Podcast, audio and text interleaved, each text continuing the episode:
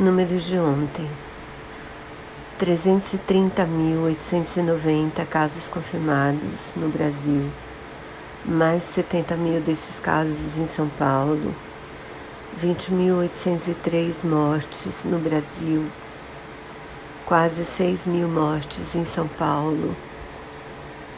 E infelizmente a gente tem um presidente que não está nem aí para isso. Parece que ele pensa bem mais na própria família e no próprio futuro eleitoral do que nessas pessoas, principalmente nas que estão morrendo. Então, eu continuo achando que é isso, sabe? Eu acho que Bolsonaro é pequeno para o cargo. Eu acho que o Moro, bom, tá provado no vídeo, né, que o Moro falou a verdade.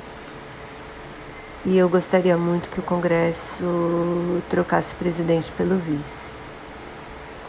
Vamos ver os próximos capítulos e, por favor, fiquem em casa.